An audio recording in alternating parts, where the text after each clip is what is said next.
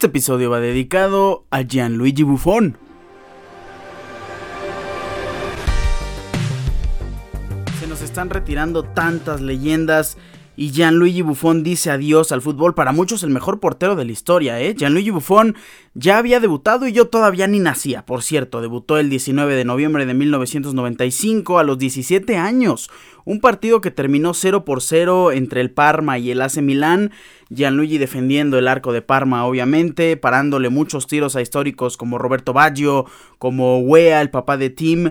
Eh, Gianluigi Buffon jugó 1151 partidos, 506 porterías imbatidas, 28 títulos y además fue campeón del mundo en aquella histórica, inolvidable final de Alemania 2006, venciendo a la selección francesa, aquel cabezazo de Zinedine Zidane. Recuerdo que ese fue el primer mundial, eh, bueno, es el primer mundial del que tengo memoria.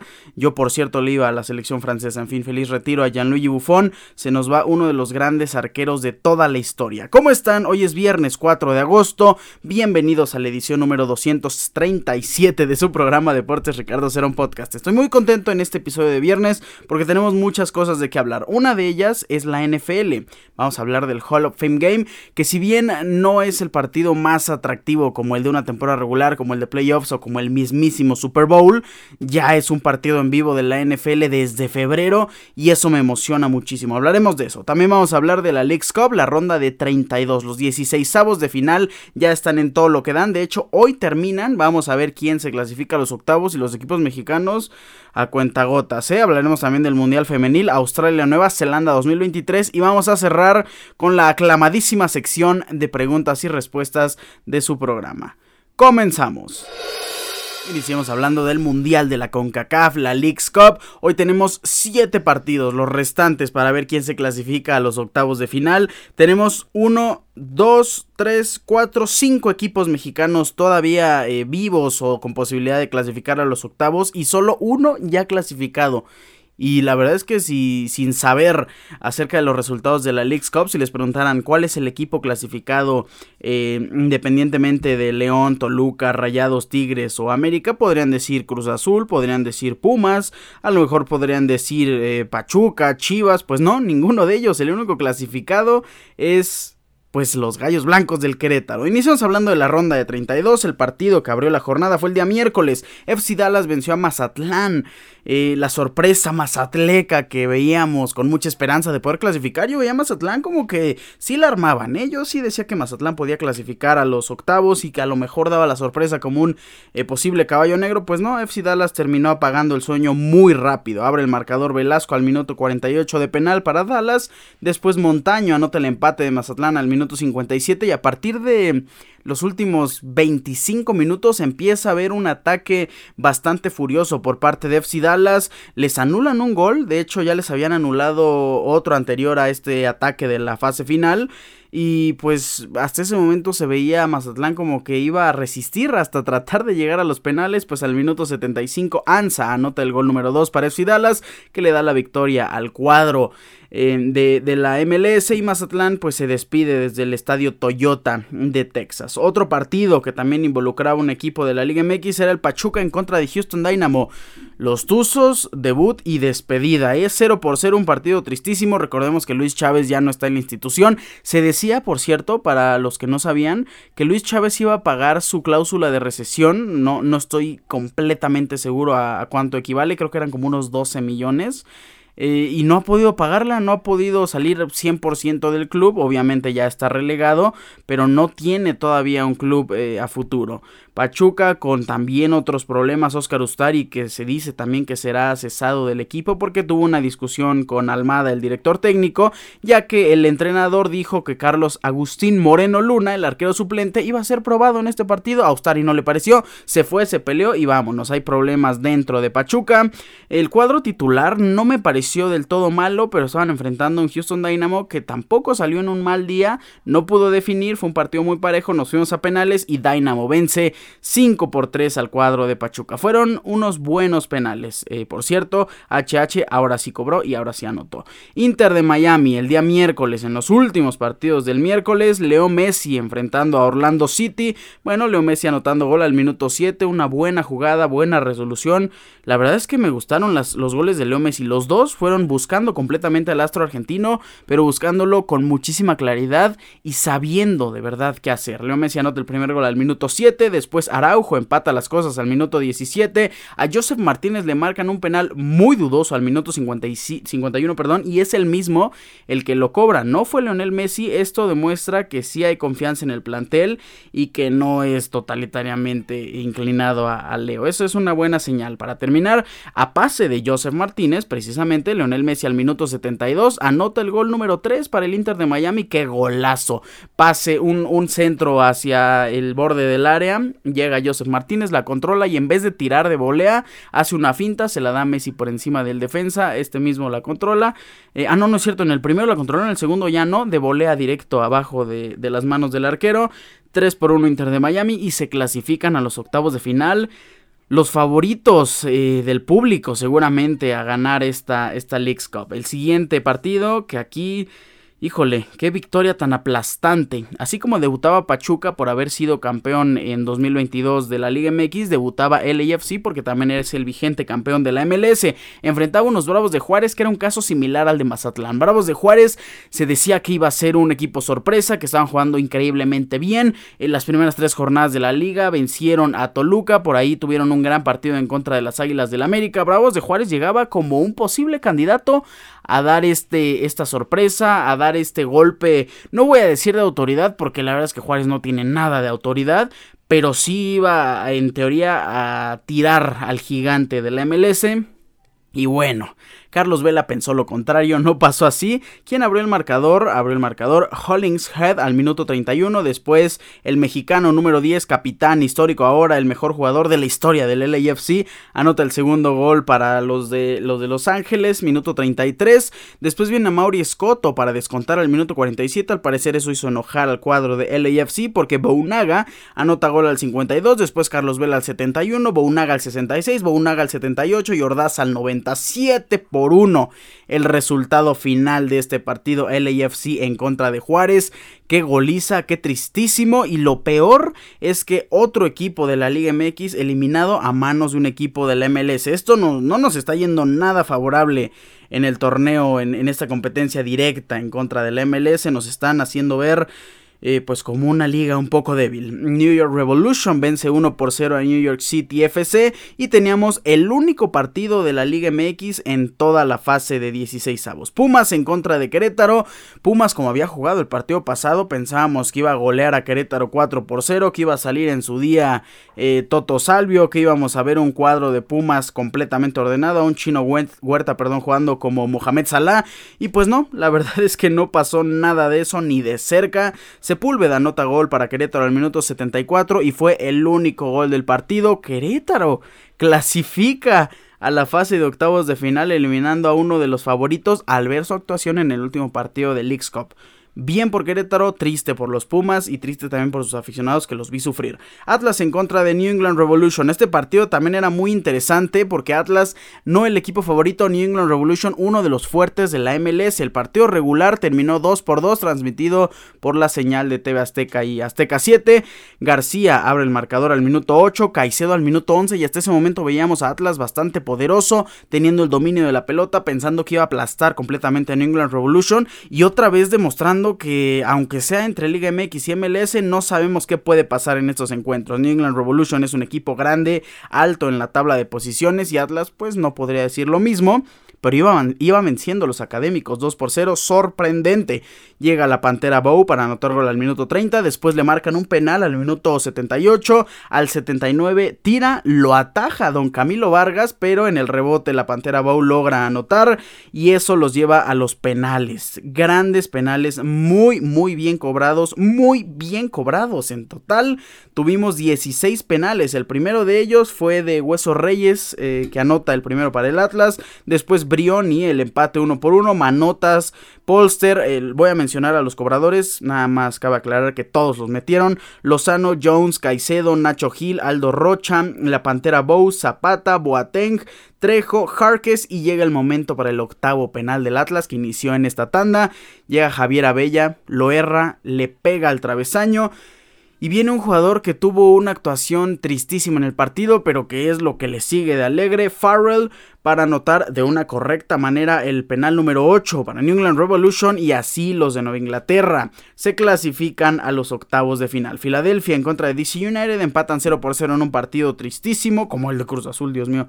Eh, y Filadelfia vence 5 por 4. Llega el mencionado y nuestro equipo predilecto Cruz Azul en contra de Charlotte FC desde el estadio Toyota de Texas. Qué partido tan tristísimo y además contra qué rival, Dios mío, perdió Cruz Azul en penales.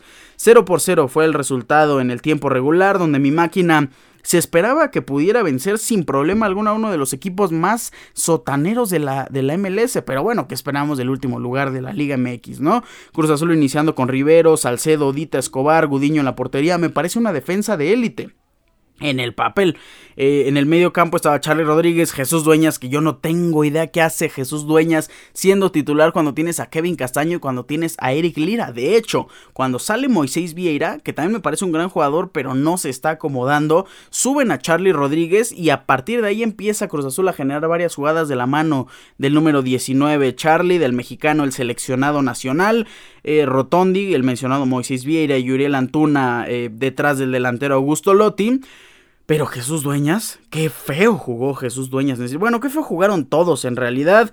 Les digo, las únicas jugadas fueron en los últimos minutos gracias a que salió Moisés Vieira y Charlie Rodríguez pudo subir. Si no, ni siquiera hubiera tenido oportunidades la máquina de Cruz Azul. Tuvo 11 remates y 3 remates al arco. Charlotte FC tuvo 4 remates y solo un remate al arco. Llega el momento de los penales. Afortunadamente Salcedo no está en la lista. ¿Quién abre eh, el marcador? Bueno, ¿quién abre esta tanda de penales? Swiderski de Charlotte lo falla. Hasta ese momento teníamos una ventaja, viendo también la tanda de penales de Atlas, la ventaja de haber fallado el primer penal y después tú cerrar la tanda, bueno, era inconmensurable. Nacho Rivero mete su penal, después viene Vender, lo mete, hasta ese momento estábamos empatados uno por uno, pero venía Uriel Antuna, qué forma tan triste tan molesta. Creo que acabo de adoptar algo nuevo que me molesta es que los jugadores cobren de esa manera los penales. ¿Para qué te encarreras si de todos modos vas a hacer pasos súper chiquitos y te vas a parar al final para tirar? Mejor quédate parado al lado del balón y ya, esperas a ver a dónde se mueve el portero, nada más haces una finta con el pie y ya, la cruzas. De todos modos la vas a fallar horrible como lo hizo Uriel Antuna. Viene Jones y anota el 2 por 1 para Charlotte, lo falla Rotondi al mismo lugar donde tira Uriel Antuna y al mismo lugar a donde el portero les dijo que lo iban a tirar esos dos penales. Eh, ya estaba en desventaja Cruz Azul, Westwood falla. Y ahí crece la, la ilusión. Viene Jesús Dueñas que Mira, yo quería que ganara Cruz Azul a toda costa, porque recordemos lo que les había mencionado, Cruz Azul podía tener un boleto a, la Conca Champions, de ahí un hipotético boleto al Mundial más grande de la historia de, clubes, pero venía Jesús Dueñas y tenía unas ganas de que lo fallara Jesús Dueñas. Afortunadamente lo mete y Cruz Azul tenía posibilidades. Vargas por parte de Charlotte lo mete, Charlie Rodríguez lo mete de una manera espectacular, qué buen partido de Charlie Rodríguez, viene Privet, lo mete y al final Kevin Castaño ya en la muerte súbita pues tenía la presión de que si lo fallaba se iba a Cruz Azul y lo pone en las manos del portero de espacio. Al centro, falla y Cruz Azul es eliminado por uno de los equipos desconocidos de la Liga MX qué decepción, qué vergüenza. Vamos a regresar al, torneo eh, doméstico. Y recuerdan que les dije que Cruz Azul iba a ser otra cara en, la jornada número 4. Bueno, a lo mejor esa otra cara es porque ya tenemos nuevo director técnico. Y ojo para los que se preguntan si el problema es Tuca Ferretti, creo que no. Bueno, o sea, sí, pero es en parte. El problema son los jugadores, Tuca, la directiva, como siempre. ¿Quién tiene mayor porcentaje? Creo que tienen los jugadores un porcentaje muy similar al de Tuca Ferretti, que tampoco es un, un porcentaje completamente diferente al de la directiva. Pero sí creo que hay un problema entre los jugadores con la actitud y un problema grandísimo táctico. Y también la forma en la que piensa Tuca Ferretti. ¿Cómo puede ser que alinees a, a Dueñas cuando tienes a dos buenos mediocampistas? Es increíble cómo, cómo tiene o cómo está gestionando al equipo Ricardo Ferretti. Me agrada muchísimo, pero si se tiene que ir para que cambien las cosas pues la verdad es que sí estoy a favor de que se vaya nuestro viejito tu camión. Eh, hoy hay de hecho los siete partidos restantes. El primero es el de Chicago Fire en contra del América a las 6. Son tres partidos a las 6. El de Chicago Fire en contra del América, Cincinnati en contra de Nashville, Columbus Crew en contra de Minnesota. Ya después a las 7 son dos partidos. El de León en contra de Real Salt Lake y Toluca en contra de Sporting Kansas City. A las 8 Rayados en contra de Portland Timbers y a las 8 y media inicia el partido de los Tigres en contra de Vancouver Whitecaps. Ya hay varios partidos definidos de octavos de final. El FC Dallas en contra del Inter de Miami este domingo 6 eh, de agosto. El Philadelphia en contra de New York Red Bull hasta el lunes, Querétaro en contra del England Revolution, hasta el lunes también, Charlotte FC en contra de Dinamo, ya está esperando rival LAFC a ver quién le toca. Pues con esto cerramos la League's Cup y también cerramos de alguna manera la ronda de 16 avos de final y nos vamos a hablar del Mundial Femenil Australia-Nueva Zelanda 2023. Hemos llegado a la sección del Mundial Femenil y me complace decirles que hoy inicia la fase de octavos de final de esta Copa del Mundo Australia-Nueva Zelanda 2023. Nos quedamos con los partidos entre Francia y Panamá, que Francia venció 6 eh, por 3 a la selección panameña, dejándolas con 0 puntos en el grupo, pero aquí pasa algo increíblemente histórico. La selección de Jamaica le logra empatar 0 por 0 a Brasil y con esto ambos suman un punto, Jamaica se queda con 5 y Brasil se queda fuera de la Copa del Mundo en fase de grupos.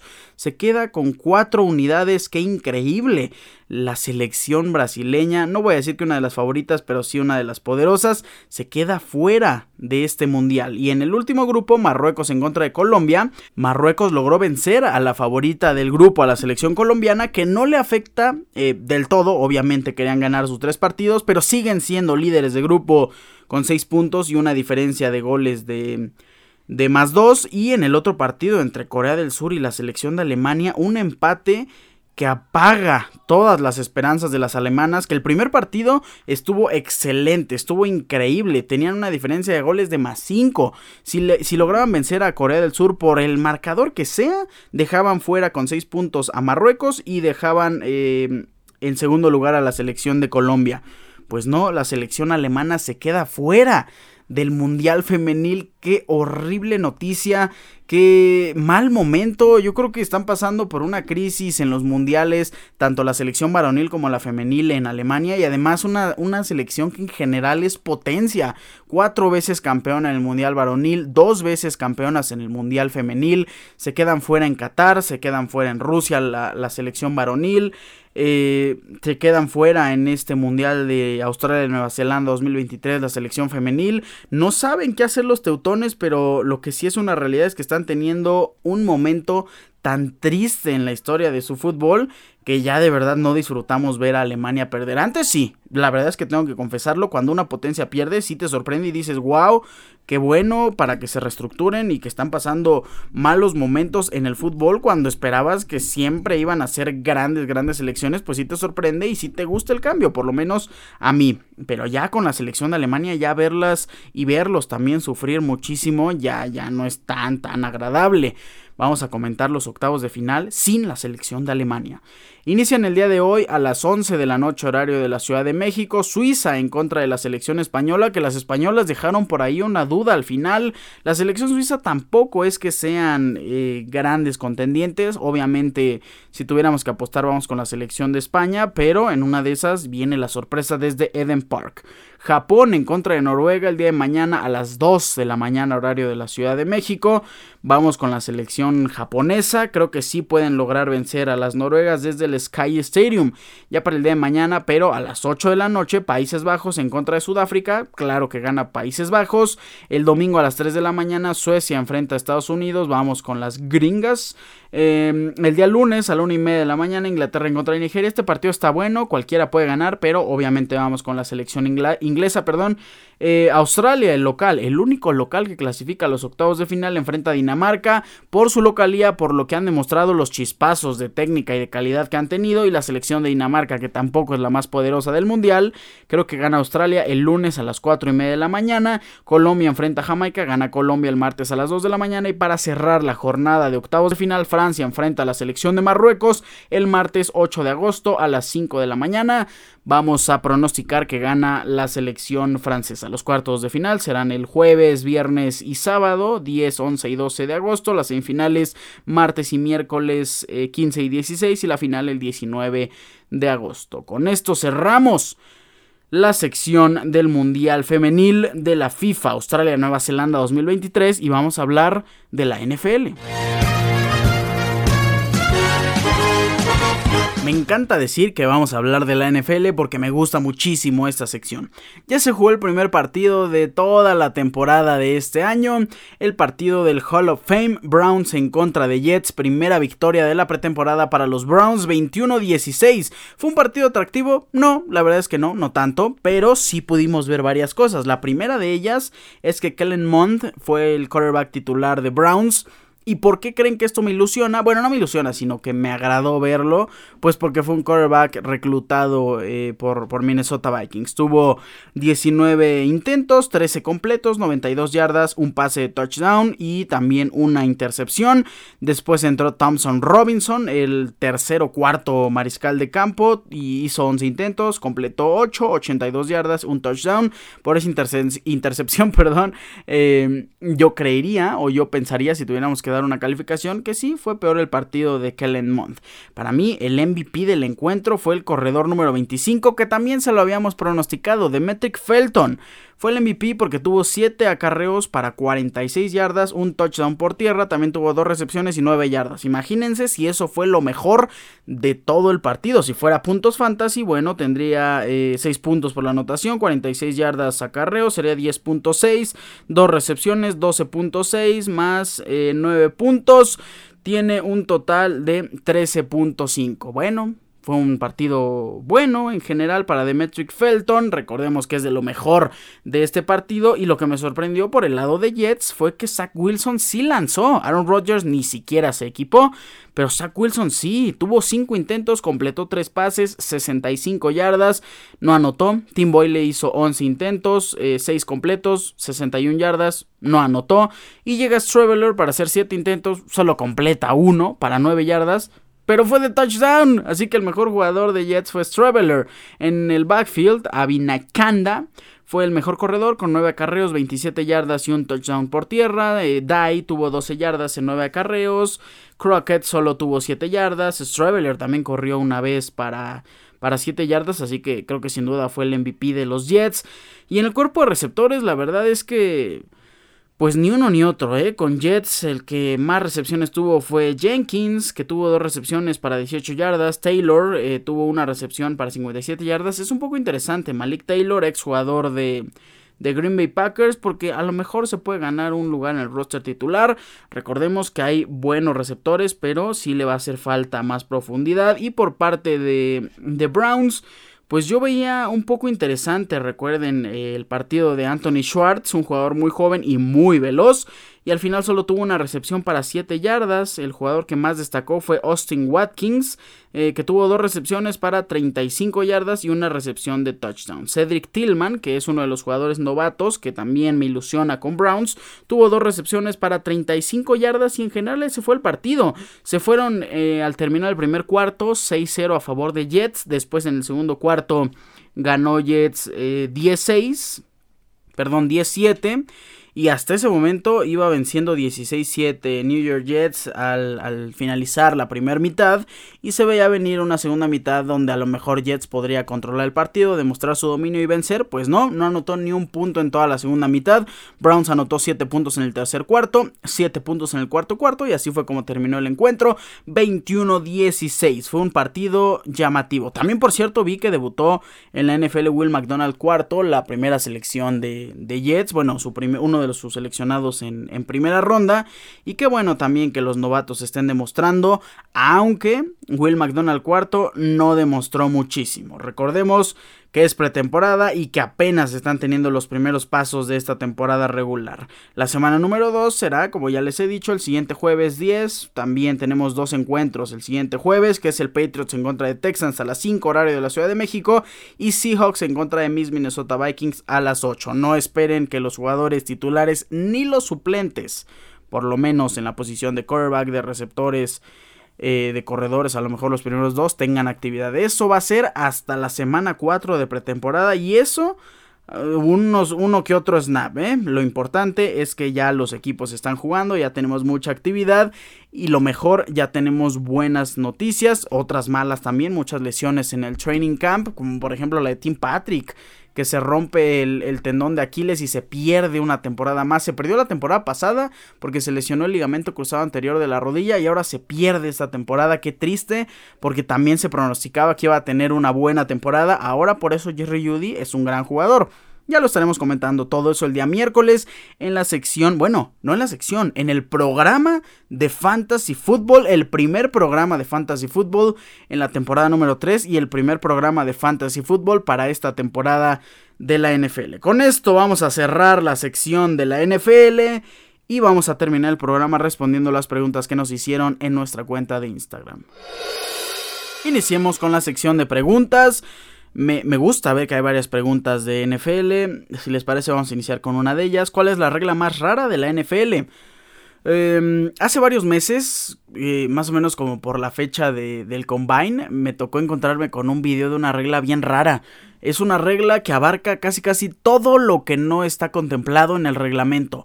No me acuerdo ahorita perfectamente del nombre, es algo como de injusticia. Déjenme ir a buscarlo rápido. Ya, acto palpablemente injusto. De eso se trata eh, esta, esta, regla de, la NFL y esta regla explica que si hay una acción... Eh, independientemente de, del acto antideportivo, de actos que son eh, diferentes a lo que marca el reglamento, juego antideportivo que son palpablemente injustos, los referees pueden decidir el castigo. Esta es una, esta es una este, regla que yo no había escuchado hasta antes de haber visto esa información. Por ejemplo, eh, se dio un ejemplo, y lo acabo de volver a, leer, hace varios años, en 2016 si no me equivoco, donde San Francisco 49ers se enfrentaba a un partido muy importante y en una jugada marcan un holding de todos los jugadores, holding a la defensiva, no dejaron avanzar a nadie. No dejaron que se desarrollara la jugada. Y eso hizo que se perdiera tiempo en, eh, la jugada. Hizo que se perdiera tiempo en el, en el, reloj, obviamente. Y que el equipo rival, híjole, no me acuerdo si era Raiders. Eh, logra hacer una patada de gol de campo que no le servía del todo, lograron empatar el encuentro o acercarse y al final terminó ganando 49ers. Si repetían esa acción podían suspender el partido o podían marcar acto palpablemente injusto. Eh, las sanciones varían entre, por ejemplo, en esa ocasión, regresarle el tiempo a los rivales, regresarle el down también, castigar a algún jugador, eh, suspender el, bueno, no suspender, sino descalificar a un equipo. En fin, la, posibilidad de los castigos es bastante amplia y en el acto palpablemente injusto, los referees tienen el derecho de poder... Eh, pues juzgar bajo su criterio este, este penalti. Es, es una de las reglas más raras y, qué buena pregunta y justo me, me, recordó ese, ese video. A ver, vámonos con otra pregunta. Dos de Cruz Azul. GPI a ver a Cruz Azul. Híjole, con estos resultados. Así que me den muchas ganas de ir a ver a Cruz Azul. Ya no tantas, ¿eh? eh pero bueno, el estado este que es increíble y, y, un partido de fútbol siempre se disfruta. Vamos a leer de una vez la otra de Cruz Azul. Dineno o William José. Eh, contexto para los que no sabían. Cruz Azul, tras esta horrible, horrible eh, racha de partidos que está teniendo y obviamente la falta de gol y de delantero, ha hecho que opten en rumores, porque tampoco ha salido a decir nada Tuca o Velázquez o cualquiera de los directivos de que sí, vamos a ir a buscar un delantero. Pero no, lo que se dice de todos los reporteros y los medios allegados a la máquina, dicen que van a ir por un delantero. Pumas, que pues con Mohamed ha estado relegando a Juan Ignacio Dineno, a su comandante, que también ha tenido malas eh, participaciones, no tendría problema en que salga, en que salga Dineno, alrededor de 7 millones de euros sería su transacción por un porcentaje de su carta y luego después un poco más, no, 4.5 por un porcentaje y después más eh, a futuro para cobrar los 7 millones, pero existe otro jugador en la mesa, William José, brasileño, 31 años, que viene o que está jugando en Real Betis Balompié como Sergio Canales de Rayados de Monterrey. Si a mí me preguntas, bueno, ya me lo preguntaste, em, William José, sí, no hay que demeritar el jugador eh, titular también por muchos años para, para Real Betis en la Liga Española. Si no me equivoco, también por ahí vi un dato que tiene como 70 y tantos goles, 72, 73 goles en la, en la Liga Española. Y Dineno, pues ¿cuántos puede tener en el último año? Unos 10. Entonces, Dineno, digo, no estoy diciendo que William José los tuvo en el último año, ¿eh? los 75, sino en todo su paso por la, por la Liga Española. Entonces, creo que aunque sí es mayor la edad, es mejor la calidad de William José y también creo que me gustaría Dineno. Esto, para que pase, tiene que Cruz liberar una carta de jugador no formado en México, o sea, vender a un jugador extranjero. Está en el papel Augusto Lotti para venderse, también delantero, o Cristian Tabó, o a lo mejor los dos, y llegan otros delanteros, y tenemos otra vez cuatro delanteros en la posición. Eh, perdón, cuatro delanteros eh, extranjeros. Vamos con otra pregunta. Eh, ¿Quién será el siguiente fichaje más caro de la historia? Bueno, qué pregunta tan... Bueno, no es complicada, pero lo complicado es que pase, yo creo. Em, pues Kylian Mbappé o Erling Haaland. No veo de otra, no veo otro jugador que pueda alcanzar esos 222 millones de Neymar al Paris Saint Germain. Creo que va a ser Kylian Mbappé. También estaba leyendo un rumor en la mañana de que según ya está muy cerca Kylian Mbappé del Real Madrid, que ya PSG aceptó una oferta de 200, 200 millones más 50 en variables. Entonces, no sería el jugador más caro en toda la historia porque los variables no entran dentro de la operación oficial.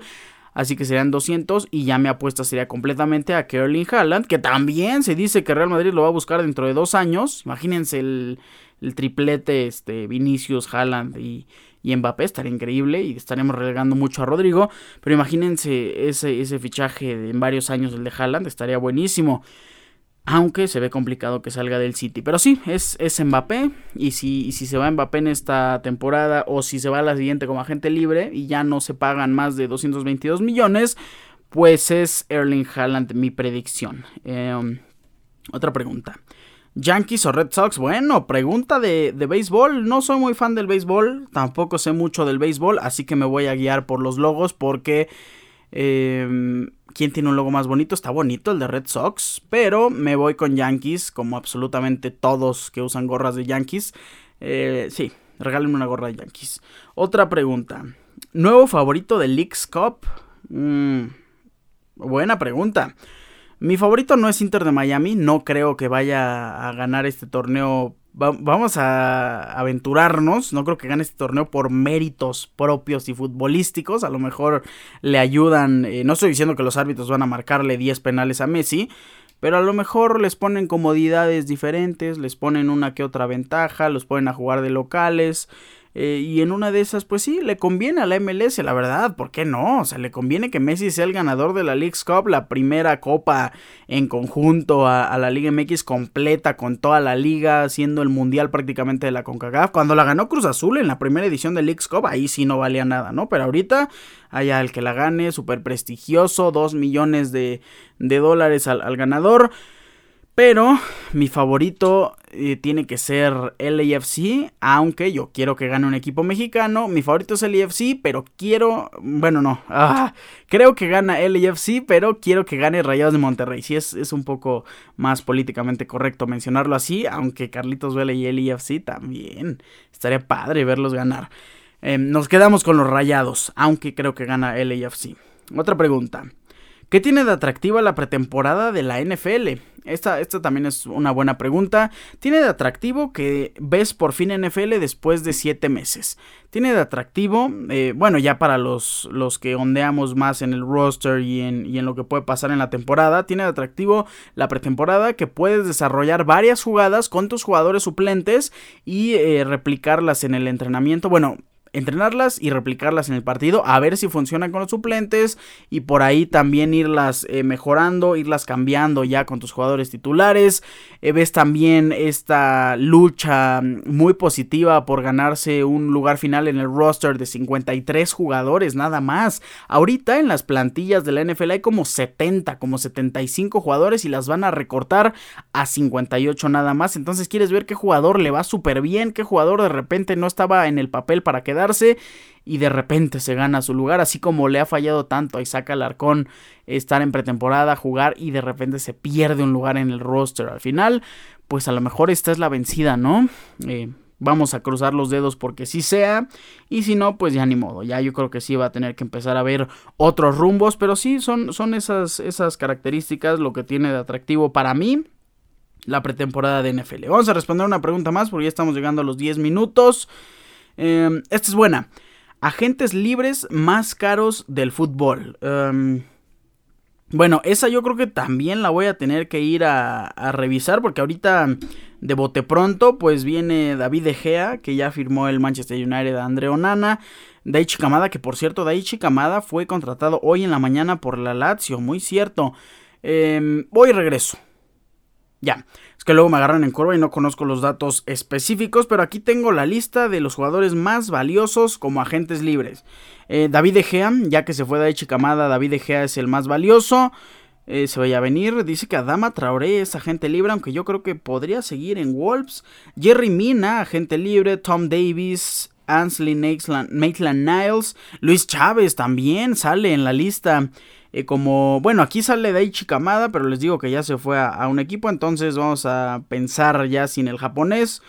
Em, es el sexto jugador más valioso de todo el planeta, que ahorita es agente libre. Podrían voltear a ver varios a, Luis Chávez si le echan un ojo a la lista de, de agentes libres de Transfer Market. Lo único malo es que ya se ve muy grande, no en la foto, sino que ya tiene 27 años. Es, es ya un jugador bastante longevo. Bueno, no bastante, pero sí es un jugador que que ya no está como para un proyecto muy, muy a futuro, ya no está tampoco para un equipo de los grandísimos europeos. Creo que Luis Chávez le conviene una liga mediana o una liga, híjole, si es dentro del top 5, la francesa, la Bundes o por ahí la liga española, pero la italiana, bueno, la italiana con equipos bajos también, pero la Premier definitivamente no.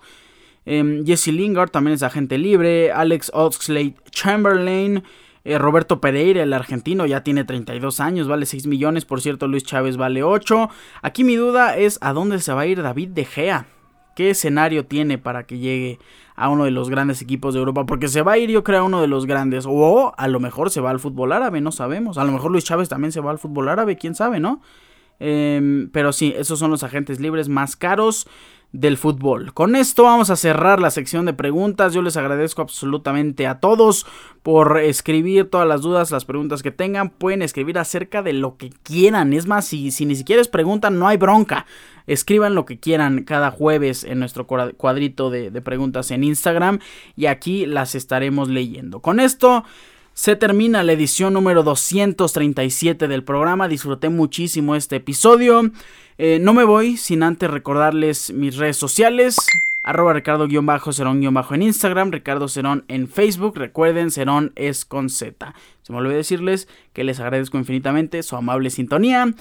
Eh, me despido con un fuerte abrazo, disfruten mucho todos los eventos que tenemos en este fin de semana, se vienen grandes partidos, se vienen grandes cosas, por cierto, hay tenis en Los Cabos y también estamos en cuenta regresiva porque va a haber tenis, un WTA 1000, uno de los torneos más importantes del tenis femenil en México, el torneo de Guadalajara. Con esto cerramos el episodio, les mando un fuerte abrazo, bye.